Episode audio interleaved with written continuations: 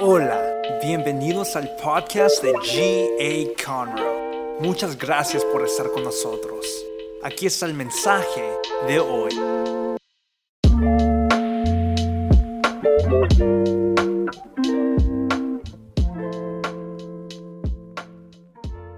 Amén.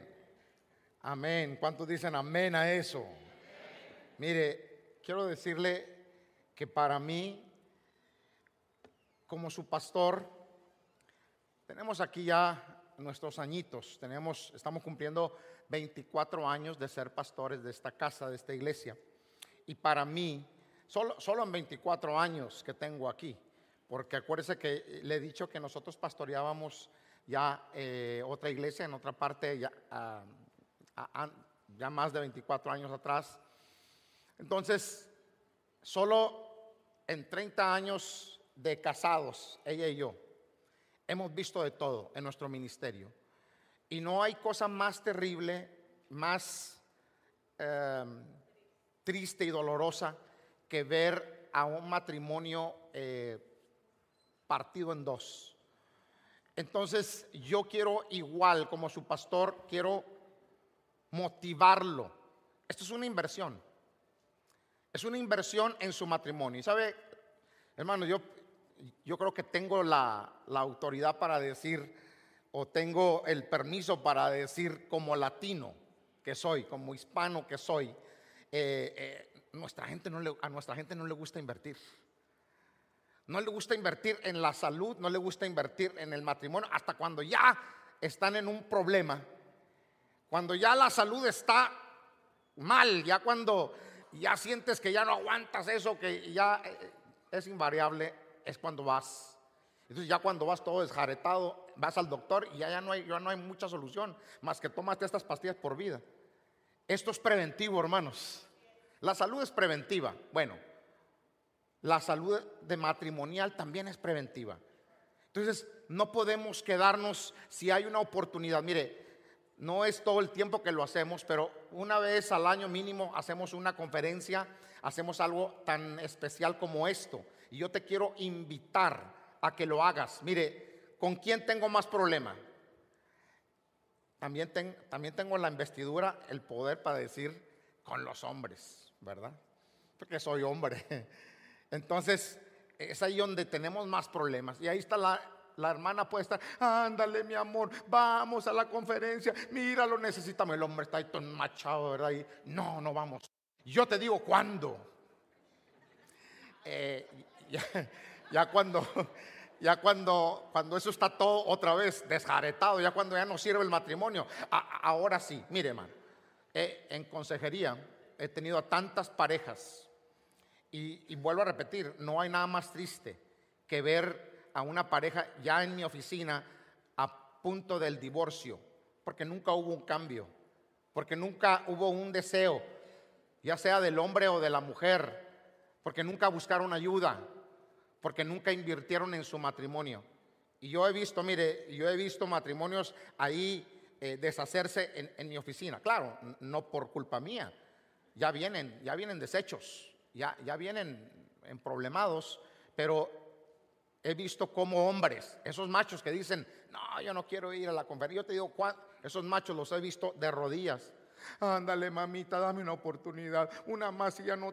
Mire, pero he visto cómo han habido tanto hombres como mujeres en esa condición y de pronto decir, no, ya no, ya terminó, ya no te aguanto ya no te soporto. Mire, yo mismo he tenido que decir a veces, hermana, déle una oportunidad, hombre. Mire, es un buen hombre. Eh, usted no lo conoce, pastor. Entonces, mire, ya cuando yo no me le hinco a nadie, ¿verdad? Pero aún si yo me le, me, le a una sea hombre, déle una oportunidad a esta mujer, hombre, o déle una oportunidad a este hombre, desen una oportunidad a ambos. Mire, hay personas que ya hicieron su mente. O sea que no hay nada que los va a cambiar. No importa, quién, no importa si viene un ángel y, los ministra, no importa si viene Cristo y los ministra. Hay gente que ya dice, ya suficiente, no más. Entonces, no esperemos a eso, hermanos. Por eso a nosotros como pastores nos interesan ustedes, nos importan mucho. Entonces yo los motivo para que vayan, vengan a la conferencia. Mire, le vamos a hacer bien, lo vamos a bendecir. Muy bien, vamos a entrar, hemos entrado, bueno, ya hemos entrado en el mes de, del amor y la amistad, el mes de febrero. Y estamos emocionados porque es algo, es algo precioso, es algo maravilloso poder entrar, porque mínimo una vez, mínimo una vez al año podemos compartir con los matrimonios, podemos eh, enseñarle un poco sobre, sobre este tema que voy a estar compartiendo y, yo creo que va a bendecir tu vida, yo creo que te va, te va a poner a otro nivel, a otro nivel diferente y de eso se trata. Entonces yo quiero que hoy, hoy abra, abra su corazón, abra sus oídos, su mente y pídale a Dios, Señor, háblame, ministrame, porque creo, créamelo, hoy le traigo una conferencia completa, total, sobre, sobre este tema, ¿ok? Hoy hemos decidido llamar esta serie Lo que Dios dice, lo que Dios dice. ¿Sabe por qué? ¿Sabe por qué lo que Dios dice? Número uno, porque lo que Dios dice importa. Lo que Dios dice importa. Eh, porque el mundo, ¿sabe? El mundo siempre está intentando silenciar a la iglesia, silenciar el mensaje del Evangelio. Ahora, esta es la razón por la que hemos decidido hablar sobre lo que Dios dice en cuanto a nuestras relaciones, las relaciones que tenemos en nuestras vidas. Así que hoy vamos a hablar de lo que Dios dice sobre el amor, lo que Dios dice sobre el amor. Mire, el amor es importante. Si usted tiene un tiempo, y yo creo que sí lo tenemos, todos tenemos un tiempo, y si no lo tienes, debes hacer el tiempo eh, para leer tu Biblia. Leer tu Biblia, escuchar la palabra de Dios, todo eso es importantísimo. Y usted va a poder, si tienes un tiempo, darse cuenta. Cuando usted lea en Primera los Corintios capítulo 13, es el, gran capítulo del amor. Oiga, es impresionante. Es impresionante. Si usted le pone cuidado, hay, hay muchas veces leemos o lee la persona tan rápido que, que, no siente nada. Pero cuando usted le pone cuidado, cuando usted le pone cuidado a la palabra de Dios y la medita, usted se va a dar cuenta que, que esto es algo, esto es algo tan poderoso, tremendo. Ahora, le voy a hacer una pregunta a usted. ¿Cómo definirías al amor, al verdadero amor? ¿Cómo, cómo definiría usted al verdadero amor? Bueno, se le hicieron, se le hicieron unas preguntas o esta pregunta. Se le hizo esta pregunta a un grupo de niños de edades de 4 a 8 años. Esto fue lo que ellos dijeron sobre el amor, el verdadero amor. Amor es cuando tu mascota, tu perrito, te besa, te lame toda tu cara, aún cuando lo dejaste todo el día solo. Eso lo dijo Priscila, edad cuatro años. Amor es cuando sales a comer y le das a alguien la mayoría de tus papas fritas sin obligarlo a darte las suyas en alguna otra ocasión. Valeria, de seis años. Amor es lo que te hace sonreír cuando estás cansado. Lucy, de cuatro años. Si quieres aprender a amar mejor, debes comenzar con alguien que odias. Nica, seis años. Mire, necesitamos a más Nicas en este mundo que piensen de esta manera. Porque si usted verdaderamente quiere empezar a amar de una manera verdadera, usted empiece con el que usted odia. Empiece con su enemigo. Algo para pensar. No deberías decir te amo a menos que lo digas en serio. Pero si lo dices en serio, si lo hablas en serio, repítelo muchas veces. A la gente se le olvida. Jessica, ocho años. Mire, los niños no, no dicen mentira. Los niños dicen la verdad. Pero hoy quiero que nos pongamos un poco serios en esto y vamos, vamos a hablar. ¿Qué es lo que dice Dios del amor? Mire, la Biblia define al amor verdadero como incondicional. Eso es lo que la Biblia dice del amor verdadero. Porque ahorita le voy a hablar de, un poquito sobre otro, otro tipo de amor. O vamos a decir, el mismo, amor, pero en, griego, ¿qué, es lo que significa? Y, hay, varias, hay varias áreas, varias, cuatro cosas. Y ahorita le explico un poquito de eso. ¿Sabe qué es lo que, lo que yo pienso? Yo pienso que cuando hablamos de amor verdadero, amor incondicional, Dios nos está llamando a un nivel diferente de amar.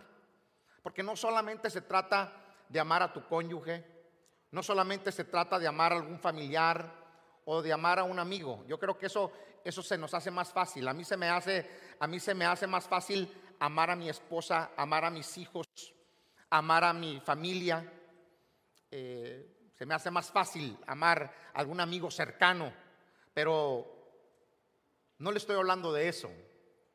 Le estoy hablando de amar a tus enemigos. Amar a tus enemigos. Dios nos llama a amar a nuestros enemigos. Nos llama a orar por nuestros enemigos. A bendecir a nuestros enemigos. Ahora piense un momentito en lo siguiente.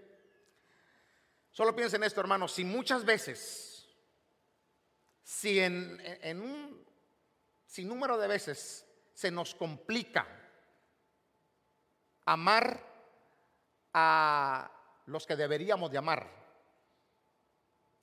Muchas veces se te complica amar a, una, a, un familiar, a un hermano, a una hermana tuya en la carne, a un tío, a un... Usted nómbrelo.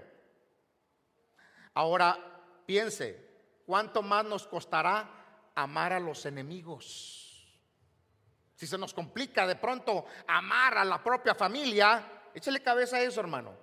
¿Cuánto más se nos va a complicar? Se nos complicará amar a los enemigos. Hablamos del capítulo 13, que es el capítulo del amor. Ese capítulo, eh, usted sabe bien que la mayoría de las personas lo conoce, aún gente, aún gente inconversa. Yo le voy a leer solamente lo que dice primero a los Corintios 13, del 4 al 8. Yo quiero que preste atención. Dice, el amor, el amor es paciente. Oiga eso. Es bondadoso. El amor no es envidioso ni presumido ni orgulloso. No se comporta con rudeza. No es egoísta. No se enoja fácilmente. No guarda rencor. El amor no se deleita en la maldad, sino que se regocija con la verdad. Todo lo disculpa, todo lo cree, todo lo espera, todo lo soporta. El amor jamás se extingue. Es decir, el amor nunca deja de existir. Nunca deja de existir el amor. Entonces, mire cómo empieza este, este pasaje, cómo empieza esto que acabo de leer, estos versículos. Empieza diciendo, el amor es paciente. Mire, yo, yo le pido a Dios que, que me ayude con paciencia. Yo quisiera que, y luego sigue, ¿verdad? Todo lo que acabo de leer. Yo quisiera que le pidiéramos a Dios que nos ayude a que este pasaje se haga una realidad en nuestras vidas. Eso sería genial. Porque Dios a usted y a mí nos está llamando a valorar a todos en general. A valorarlos en general, incluso a aquellos cristianos o personas que tienen un espíritu muy crítico y conflictivo, porque sí los hay. Hay personas muy críticas. Hay personas muy conflictivas. Me he topado en todos mis años ministeriales y aún fuera del ministerio con personas que simplemente tienen un espíritu muy difícil, muy crítico, muy conflictivo. A pesar de que haya gente así, nosotros no podemos odiarlos. No podemos odiarlos porque el amor no guarda rencor. El amor jamás se extingue. Entonces yo le pregunto, hermano, ¿no, ¿no sería maravilloso si nos amáramos de esta manera? ¿No cree usted? ¿No sería maravilloso? Yo creo que sí. Sé que muchos no viven de acuerdo a este pasaje, de acuerdo a la palabra del capítulo 13 de Primera a los Corintios, pero la Biblia dice en Primera a los Corintios 14, o sea, que ya estamos yendo a otro capítulo. En el, primer versículo dice lo siguiente, dice que el amor sea siempre para ustedes la más alta meta. Usted propóngase este año, Señor, que el amor sea mi más alta meta. Porque mire, cuando usted lee el capítulo 13 del libro de Corintios, primero a los Corintios, usted se va a dar cuenta, hermano, mire, si usted, si usted lo tuviera todo, o sea, no le falta nada, usted es multimillonario, usted tiene toda la salud, lea, hermano, léalo, no, no tengo tiempo para leérselo, pero, pero no tienes amor, no tienes nada.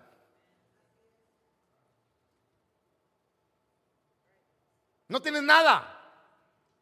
¿Cuánta gente adinerada, de mucho dinero, mucha fama, amargados, emproblemados, tienen todo. Tienen dinero, tienen fama, tienen todo lo que una persona pudiera anhelar o desear. Pero, ¿sabe? Muchos se, quitan la vida, se dan un tiro, se toman algo y, ¿sabes qué? Se mueren. Por eso hay que ponerle cuidado a esto que el amor siempre sea la más alta meta para nosotros. Ahora, yo quiero decirle la verdad, la verdad, honestamente, hablando, a mí personalmente, a mí me cuesta, a mí me cuesta amar, como nos dice primera a los Corintios 13, pero el amor debe ser la más alta meta. Y yo trato, trato, estamos en, en esta carne, pero debemos de tratar y de pedirle al Señor cada día, Señor, ayúdame para que esa sea mi meta. Yo creo que sí podemos lograrlo, poco a poco. Yo le, podría decir que yo ya no soy el mismo de hace 10 años. No soy el mismo del año pasado, porque tenemos una meta y tenemos que ir acercándonos poco a poco a la meta. Como cristianos, nuestros corazones necesitan cambiar y deberíamos aprender amar a los demás, amarlos. Aunque sabe la verdad cuál es. La realidad es la siguiente, lo normal para muchos hoy día es guardar rencor y odiar. Muchas personas lo están haciendo, es decir, es la norma el día de hoy. ¿Cuántos conocen amigos, amigas que, oiga, usted se sienta con esas personas y todo lo que sale del corazón, todo lo que sale de acá de adentro, es odio, es coraje, es resentimiento, son maldiciones, es todo lo que sale de esas personas. Y, mientras más tiempo tú te permanezcas al, lado de esas personas, más te vas a contagiar, porque eso, se contagia, eso es algo, oiga, eso es algo peligrosísimo, peligrosísimo. Yo, he escuchado y me he sentado con personas que, todo lo que hablan es rabia. Eh, última vez, ¿Cómo estás, hermano? Gusto en saludar. Dios te bendiga. Entonces, pues yo no quiero que me contagie. Pero también me he sentado con personas que, wow, bendicen mi vida. ¿Por qué? Todo lo que hablan, todo lo que hablan es bendición. Todo lo que hablan es paz. A pesar de que les estén eh, eh, eh, aventando a ellos el camión encima. ¿Verdad? Porque hay gente que avienta el camión, el semi-truck encima de otros. Pero hay gente que a pesar de que les esté pasando todo eso, ellos hablan bendición, ellos hablan paz y uno sale inspirado, uno sale inspirado por ese tipo de personas. Ojalá que Dios nos ayude a ser ese tipo de personas, ¿no lo cree? A pesar de que eso sea la norma, nunca debes permitir que la cultura te afecte. La cultura no nos debe de afectar a usted y a mí. Si nos llamamos usted y yo seguidores de Jesús, entonces nosotros debemos de vivir como Jesús vivió su vida. deberíamos hacer del amor una de nuestras mayores responsabilidades. Mire, Jesús mismo lo dijo. Mateo 5, 23 al 24. Por, tan, por lo tanto, si estás, si estás presentando tu ofrenda en el altar y allí recuerdas que tu hermano tiene algo contra ti, deja tu ofrenda allí delante del altar. Ve primero y reconcíliate con tu hermano y luego vuelve y presenta tu ofrenda. Mire, le voy a, voy a hacer una pausa así brevemente. Mire, para Dios es muy importante, muy importante que tú ames, que tú perdones, que tú estés limpio en tu corazón que tú saques de tu corazón cualquier, cualquier miseria, cualquier mugrero, suciedad, pues, que haya dentro de él. Y Dios y, Jesús dice, mira, si, si, vienes a dejarle tu ofrenda al Señor, déjala, déjala en el altar. Es decir, dásela, está bien, pero ve y reconcíliate, bendice, habla paz sobre esa persona. Entonces, tráela y esa va a ser una ofrenda que voy a aceptar como un olor fragante. Una ofrenda limpia, porque no nada más la, ofrenda la está entregando una persona, no es cualquier persona, es una persona limpia de corazón. Jesús lo dice. Ahora, hay otro versículo que dice, primera de Juan 2, 9 al 10, el que afirma, oiga esto, póngale, póngale por favor atención a estos versículos, porque eh, un versículo a mí versículos en la Biblia, la palabra de Dios, eh, ha cambiado han cambiado mi paradigma. Me, cambian por completo. Ah, no lo había visto de esa manera. Quizá a lo mejor no le había puesto yo atención al versículo, pero mire lo que dice. El que afirma que está en la luz. Quiero preguntar, véame acá, ¿cuántos cristianos hay en la casa? ¿Cuántos cristianos hay en la casa? A ver, dígame. Muy poquitos, acá no se oyó, pocos se oyeron. ¿Cuántos cristianos hay acá en esta casa, en la casa? Mire, estamos afirmando que estamos en la luz. Si usted está afirmando que es cristiano, dice, el que afirma que está en la luz, es decir, que está en Cristo, pero odia a su hermano, todavía está en la oscuridad. Eso no lo digo yo. Eso lo dice la palabra de Dios. Usted que dice que es cristiano, pero odia a su hermano, odia a su vecino, odia a su familiar, que le hizo mucho daño. Y usted viene a la iglesia y aleluya y, todo lo demás y pasa a que le oren y todo eso está perfecto. Nadie lo va a criticar, créalo, porque nadie conoce tu vida más que Dios y tú. Pero odias a tu hermano, eh, sigues en la oscuridad, aunque vengas a la iglesia y aunque vengas a que se te ore y todo lo que tú quieras. El que odia a su hermano todavía está en la oscuridad. El 10, el que ama a su hermano permanece en la luz y no hay nada que lo haga tropezar. Qué tremendo. Si tú amas a tu hermano, dice, permaneces en la luz. Es decir, cuidado, porque dice permaneces, pero puedes dejar de permanecer. Y si dejas de, permanecer, te lo prometo, vas a tropezar. Pero si permaneces, entonces no hay nada que te va a hacer tropezar. Es decir, la bendición de Dios va a estar cabal, completa para tu vida.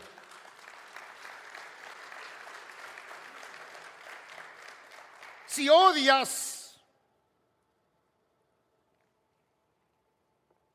a alguien, estamos en oscuridad, hermanos. Y no podemos borrar ese versículo de la escritura. Algunos posiblemente están en, oscuridad y, y no lo sabías. Mire hermano, como pastor, no hay nada más que yo deseo para ti, que permanezcas en la luz y que no haya nada que te haga tropezar. Que la bendición, mire, porque le digo, hay personas que, pastor, es que yo voy a la iglesia. Pastor, yo voy a la iglesia, pastor, mire, es que yo diezmo, yo ofrendo, yo, pero mire, no, no me salen las cosas. Hermano, a lo mejor estás en oscuridad. Hay algo que te está haciendo tropezar. Hay, una barrera allí. ¿no, ¿no cree usted que sería tiempo de analizarnos? ¿Qué está pasando en nosotros? ¿Qué está pasando en nuestras vidas? Veamos estos versículos. Mire, mire, mire cómo lo pone Jesús. Mateo 22, capítulo 22, 35 al 39 dice, uno de ellos, experto en la ley, le tendió una trampa con esta pregunta. Maestro, ¿cuál es el mandamiento más importante de la ley? Ama al Señor tu Dios con todo tu corazón, con toda tu alma y con toda tu mente, respondió Jesús. Este es el primero y el más importante de los mandamientos. Pero no paro ahí. El segundo, el 39, dice, el segundo se parece a este. Ama a tu prójimo como a ti mismo. Mire, Jesús básicamente les estaba diciendo, no puedo darles solo un mandamiento, porque en realidad eso es lo que ellos querían escuchar. No puedo darles solo un mandamiento, les dice Jesús, tengo que darles los dos, porque estos dos están así, mire, son, inseparables. No, no, no los puedo partir. Tengo que dárselos los dos, son inseparables. Entonces Jesús en este momento les está presentando un concepto extraño. Un concepto extraño. Habían oído, ama al Señor tu Dios con todo tu corazón, con toda tu alma y con toda tu mente. Y estaban, ellos, el, el pueblo estaba de acuerdo con esto, porque ellos conocían la ley. Conocían la ley. El pueblo de Israel había escuchado la ley, oiga, por miles de años, muchos años. Desde Abraham, todos los testimonios de lo que vivió Abraham con Dios, oiga, ellos escuchaban de la ley y sabían que eso era correcto, pero aún así ellos con todo eso no amaban a Dios de todo corazón, porque solo lo amaban a su manera y con religiosidad. Jesús les dijo, este es el primero y el más grande de los mandamientos, pero el segundo se le parece. Ama a tu prójimo como a ti mismo. Es decir, si ustedes, ustedes pueden amar a Dios con todo el corazón. Mi esposa y yo hemos estado ya dos veces y, tenemos el anhelo y el deseo de ir otra vez a Israel. Hemos estado allí en el muro de los lamentos donde la gente, oiga, usted ve a esos judíos ortodoxos y a esos, oiga, se mueven y se menean y hablan y, están leyendo y están orando y tratando de amar a Dios con toda su mente, con todas sus fuerzas, con todo su corazón. De acuerdo a la palabra del Señor, con todo su corazón, su alma y su mente. Pero eh, salen de allí y, y, tienen un shock. Son personas que de pronto, hermano, muy eh, eh, muy exclusivas, muy exclusivas. Y Jesús les está tratando de decir, ok, entiendo que ustedes entienden esto y lo quieren hacer con todo el corazón, pero, pero hay algo que tienen que tomar en cuenta, a manera de que Dios pueda eh, ver que ustedes son personas eh, limpias de corazón y personas que de veras eh, amerita que el Señor vea que ustedes son personas de Dios. Amen a su prójimo como a ustedes mismos. Y mire, todos hermanos, Usted sabe, todos entendemos lo que es amarte a ti mismo. Mire, esta mañana nos bañamos, nos echamos, ¿verdad? Loción para el cuerpo, eh, nos echamos perfume, nos, nos peinamos a los que nos queda todavía pelo. ¿Eh? Y, oiga, ¿cuánto nos llevamos a comer? ¿Verdad? ¿Cuántos se, se llevan a comer ustedes mismos? A veces sin la esposa. Ah, eh, nos amamos, no, nos queremos demasiado. Bueno, es exactamente como el Señor dice. Si nos sentimos enfermos, oigan, nos tomamos algo para sentirnos mejor. Vamos al médico. Nos amamos. Nadie, dice la escritura, nunca aborreció su propio cuerpo. Bueno, Dios dice que debemos de amar a la gente como a nosotros mismo. Dios nos llama, nos hace un llamado a amar a todos, no solamente a dos o tres personas, no, a amar a cualquier persona. Jesús, si se da cuenta, allí mismo continúa hablando del buen samaritano. La mayoría de nosotros conocemos, conocemos esta parábola.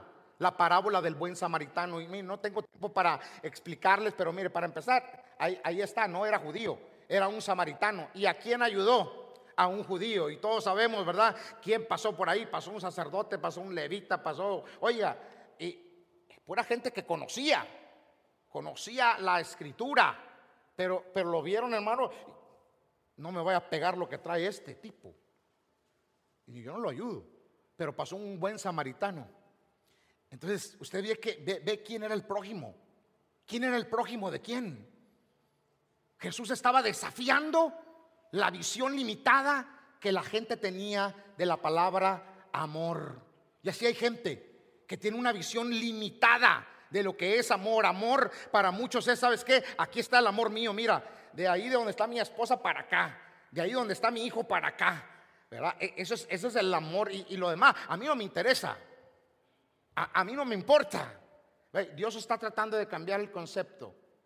Dios está tratando de cambiar tu, manera de pensar y de ver las cosas. Hay cuatro significados diferentes para la palabra amor en griego. La mayoría de la gente, la mayoría, solo entienden tres y viven según esos tres, pero son cuatro. Le hago solamente por hacer mención, no voy a entrar profundo sobre, en esto, pero solamente por hacer mención está la palabra estorge. Es, es, lo mismo, amor, pero es amor estorge, que es el amor fraternal. Es el amor fraternal. Pero también está el filia o filial. Este es el amor que existe entre amigos. Y luego, y luego está el amor eros, que ese es diferente. Ese es el, amor de, de, lo que es la atracción física. Pero el amor ágape es el amor incondicional. Romanos nos, nos, explica un poquito más de esto, pero escuche, el amor ágape es el amor que Dios expresó cuando nos salvó a usted y a mí, porque Él te amó incondicionalmente. Así es como nos amó Dios, así es como Él nos expresó su amor. Romanos 5.8 dice, pero Dios demuestra su amor por nosotros en esto, en que cuando todavía éramos pecadores, Cristo murió por nosotros. Aunque todavía éramos pecadores, el Señor murió. Mientras nosotros lo escupíamos, mientras nos burlábamos, mientras lo odiábamos, aún así Él murió por cada uno de nosotros. Entonces, ágape es una expresión intencional e incondicional. Una expresión incondicional que elige hacer algo afectuoso o útil sin importar el costo o las consecuencias para uno mismo. Ese es el amor ágape. Que no importa, uno ama sin tener que estarlo pensando dos veces. El amor, mire hermano, no es un sentimiento. El amor no es un sentimiento. Le pongo un ejemplo rápido. No sé cuántos de ustedes, yo yo tengo tres hijos y siempre he estado con mis hijos. Y yo sé lo que es, vamos, de pronto mi niño o mi niña, cualquiera de mis dos niños o mi niña, que de pronto a las dos de la mañana se levantan y están vomitando. Y yo era el tipo de, papá que yo iba a donde estaban ellos, cuando yo escuchaba, iba corriendo rápido y les agarraba su, pancita y, por atrás y empezaba a orar por ellos y verlos que terminaran y, está todo va a estar bien, tranquilo. Y, después, y, yo soy, en mi casa yo soy el que limpia todo el mugrero, yo soy el que limpia todo el desorden. Entonces, ahí estoy luego, eh, ahí tratando, y levantando todo y echando ahí para que no huela mal.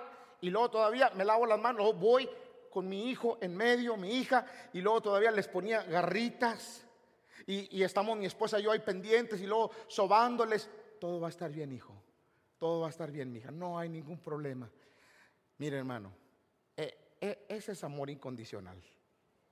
Yo no sé qué piensa usted de eso, pero ese es amor incondicional.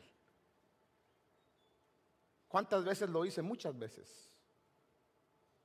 Muchas veces delante de Dios pidiéndole, mire hermano, aunque mi esposa o yo pudiéramos estar enfermos, pero si ellos se enfermaban, ellos eran primero. Eso es amor, amor incondicional. Yo no sé si a usted le pasó, pero yo creo que a todos nos ha pasado en algún momento. Amar es darle a la persona lo que necesita, no lo que merece. No lo que merece. ¿Qué dice Dios sobre el amor? Juan capítulo 13, versículos del 34 al 35 dice, este mandamiento, mandamiento nuevo les doy, que se amen los unos a los otros, así como yo los he amado. También ustedes deben amarse los unos a los otros. De este modo, todos sabrán que son mis discípulos, si se aman los unos a los otros. Miren lo que está diciendo este mandamiento. Dice, este mandamiento, pero no era cualquier mandamiento. Yo le estoy, no le estoy hablando del amor estorge, no le estoy hablando del amor filia, filial o del amor ero, no, le estoy hablando de un amor diferente. Y Jesús lo que estaba diciendo, lo que estaba tratando de decir aquí es, quiero que se empiecen a amar, pero con este tipo de amor. ¿Cuál amor? Amor eros. Amor, perdón, amor ágape. Ágape. ¿Cuál amor es el ágape incondicional? Quiero que se empiecen a amar con el amor ágape incondicionalmente. Y eso es en realidad lo que Dios quiere, que nos amemos incondicional. La única manera en que la gente sabrá que somos sus discípulos es si nos amamos con amor ágape los unos a los otros, o sea, incondicionalmente. Es importante que nosotros lo tengamos en mente eso. Porque muchos queremos amar con todos los demás tipos de amores, pero no, no es así, hermano. El mejor aquí es el amor ágape, o sea, el incondicional. Y usted posiblemente el día de hoy está pensando, en esta mañana está pensando en alguien a quien es realmente difícil amar. ¿A usted le, ha, tocado, hermano, estar con una persona, con una persona, dígase familia o no familia, que es casi imposible? O sea, no, no, no, no puedo, es imposible amar a esta persona. Y quizá yo pienso de esta manera, hermano, quizá a lo mejor ellos no son el problema pienso que no son el problema. Si usted no ha entendido la escritura, eh, esto es importante. Déjeme leerle esta escritura. Juan, primera de Juan 4, del 7 al 8, dice, queridos hermanos, amémonos los unos a los otros, porque el amor viene de Dios. Y todo el que ama ha nacido de Él y lo conoce. El que no ama no conoce a Dios, porque Dios es amor. Por eso le digo, hermano, quizá a lo mejor haya personas que son difíciles y usted los detesta y usted no puede, hermano. Quizá ellos, quizá esa persona difícil no sea el problema. El problema quizá sea usted o sea yo, seamos nosotros, que no conocemos, no conocíamos, que no conocemos lo que Dios dice en su palabra. El que no ama no conoce a Dios. Entonces, ah, pregúntese usted. Usted que dice, no, es que yo sí amo a Dios. A tu manera, a lo mejor. A tu manera. Pero pregúntese, ¿amas a Dios verdaderamente? Si amaras a Dios verdaderamente, esa persona difícil de amar no fuera un problema para ti. Lo amaras.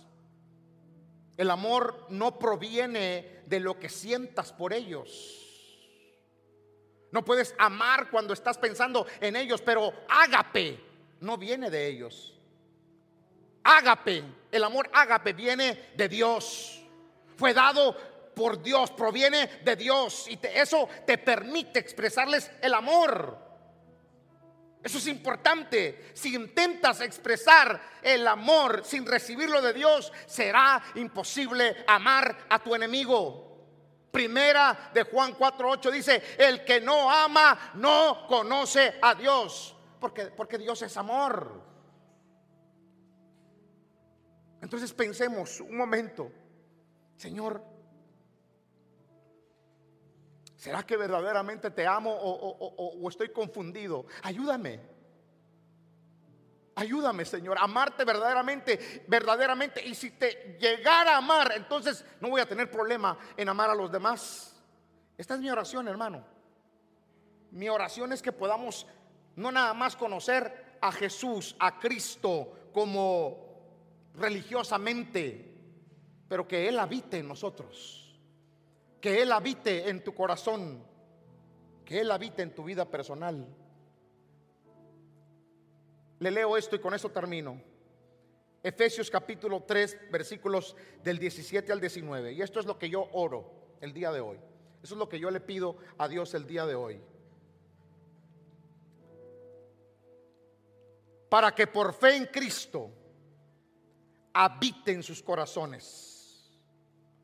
Y pido que arraigados y cimentados en amor puedan comprender junto con todos los creyentes cuán ancho y largo, alto y profundo es el amor de Cristo.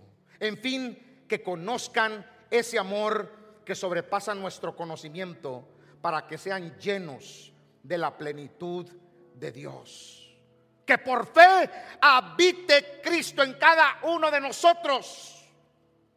Que nos arraiguemos, que nos cimentemos nosotros en ese amor. Es la única manera en la que usted y yo vamos a poder comprender junto con todos los creyentes, la anchura, lo largo, lo alto, lo profundo que es el amor de Cristo. Esa es, esa es mi oración que podamos conocerlo de verdad. Mire, hermano, ¿cuántos años? Pregúntate, ¿cuántos años tienes acá en la iglesia? ¿Cuántos años tienes en el Evangelio? Algunos aún antes de llegar a esta casa, ustedes ya conocían de Dios. Ahora, pregúntate si, si, si lo conoces de verdad. Porque si de pronto estás muy contento viendo Miria y ves a una persona que te hizo la vida de cuadritos, y empiezas tú con la que, ¿verdad? O de pronto vas manejando y pasa la persona. O vas, estás en algún lugar y, de pronto está por ahí una persona que conoce a esa persona y todos los pensamientos te vienen a la mente de esa persona. Y ahí brota el odio, el coraje, y, y ahí ya se me amargó mi comida, me amargó la tarde esa persona, dicen algunos. No es así, hermanos. Si eso es así, hay un problema. Si dices que estás en la luz, si dices que eres cristiano y actúas de esa manera, hay un problema. habría que pedirle al Señor, ayúdame Señor. Póngase de pie, por favor.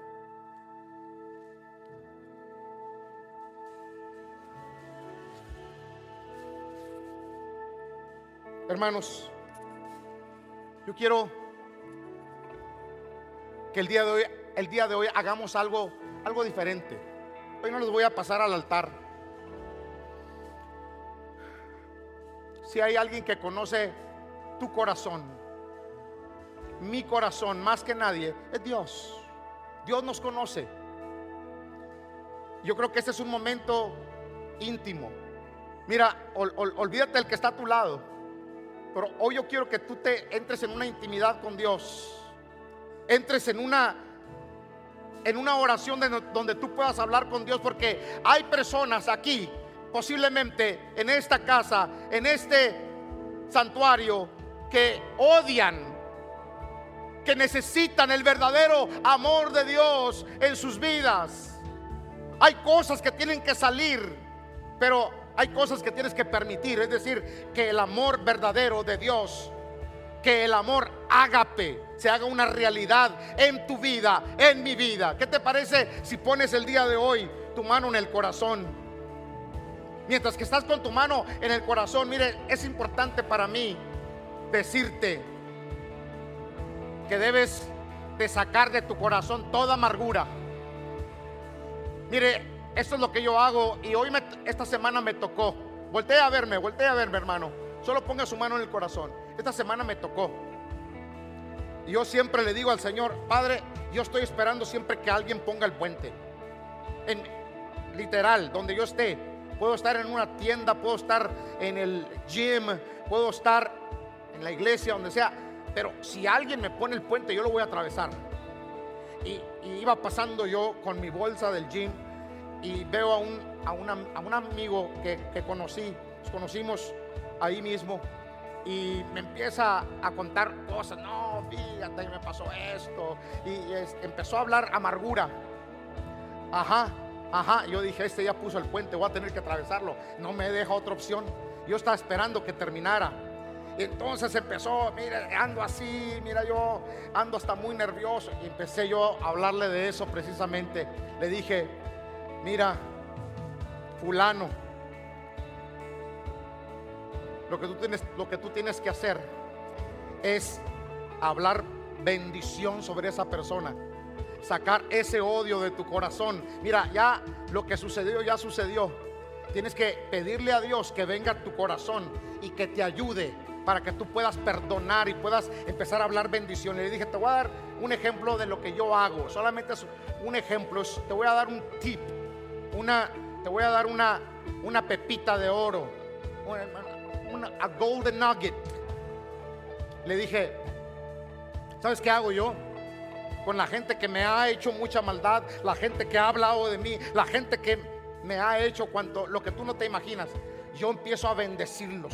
Yo empiezo a hablar paz. Cuando de pronto vienen a mi mente, los veo en algún lugar, los veo en, lo que es este, las, la multimedia. No, yo qué sé. Cuando veo y me quiere entrar eso, yo empiezo, Padre, Qué bueno que les vaya bien. Padre, bendigo sus vidas. Dios, que prosperen más que yo. Señor, que tu paz esté con ellos, que tu bendición sea en sus vidas, que sus hijos, que sus nietos, que sus posesiones. Oiga, y empiezo a bendecirlo tanto que de pronto, oiga, ya hasta se me olvidan. ¿Sabe? Lo saco de mi mente y de mi corazón con perdón, con bendición. Señor, ayúdame a amar a esas personas. El único que te puede ayudar es Dios. Pero tú tienes que permitirlo. Hoy quiero que de corazón cierre sus ojos. Ahora sí. Y quiero que el día de hoy le diga al Señor, Señor, ayúdame. Si en esta hora hay alguien que necesita que la luz de Dios venga a su vida, aunque usted diga cristiano por años, o quizá pensaba que era que estaba en la luz, pero con ese odio y ese resentimiento ahora a la luz de la escritura sabe que está, está en, en oscuridad. Dígale al Señor, Señor, yo te pido que me perdones. Perdóname, Señor Jesús. Entra en mi corazón y que tu luz brille desde este punto en adelante. Que mi vida sea un testimonio vivo de tu amor, de tu poder, de tu bondad. Jesús, ayúdame a que la luz brille y no tropiece por nada del mundo, que no haya tropiezo para mí. Guíame para poder guiar a otros, para poder alumbrar a otros. Hoy te pido que me llenes más y más de tu amor, de ese amor ágape, que ese es amor incondicional. Ayúdame a amar a mi familia, a mi esposa, a, a su esposo, usted hermana, a sus hijos, sus nietos, sus bisnietos, a sus amigos, acá en la iglesia, a sus amigos allá en el trabajo, a los enemigos, a la gente que te ha causado mal, Dígase familia o no familia. Dígale al Señor, Señor, hoy ayúdame a amarlos, a bendecirlos incondicionalmente. Y si en algún momento se presenta la oportunidad para ayudar a un enemigo, ayúdame a hacerlo de corazón. Y ayúdame a bendecir en el nombre de Jesús. ¿Qué le parece? Entre, entre, por favor. Usted sabe los nombres de esas personas a las que usted quizá ha odiado, a las que usted quizá usted no tiene paz. Porque hay algo que, que cada que piensa en él, en ella, en esa persona, usted entra en una desesperación. Hoy en el nombre de Jesús, ese espíritu se va de tu mente. Empieza a orar, empiece a bendecir el nombre de Dios, empiece a pedirle a Dios, ayúdame. Muchas gracias por escuchar. Para escuchar más de estos mensajes, asegúrate de seguirnos. Y si te gustó lo que recibiste, comparte este mensaje con uno de tus amigos. Para conectarte con nosotros, síguenos en Instagram at GAConroe. Te amamos y sabemos que lo mejor está por venir.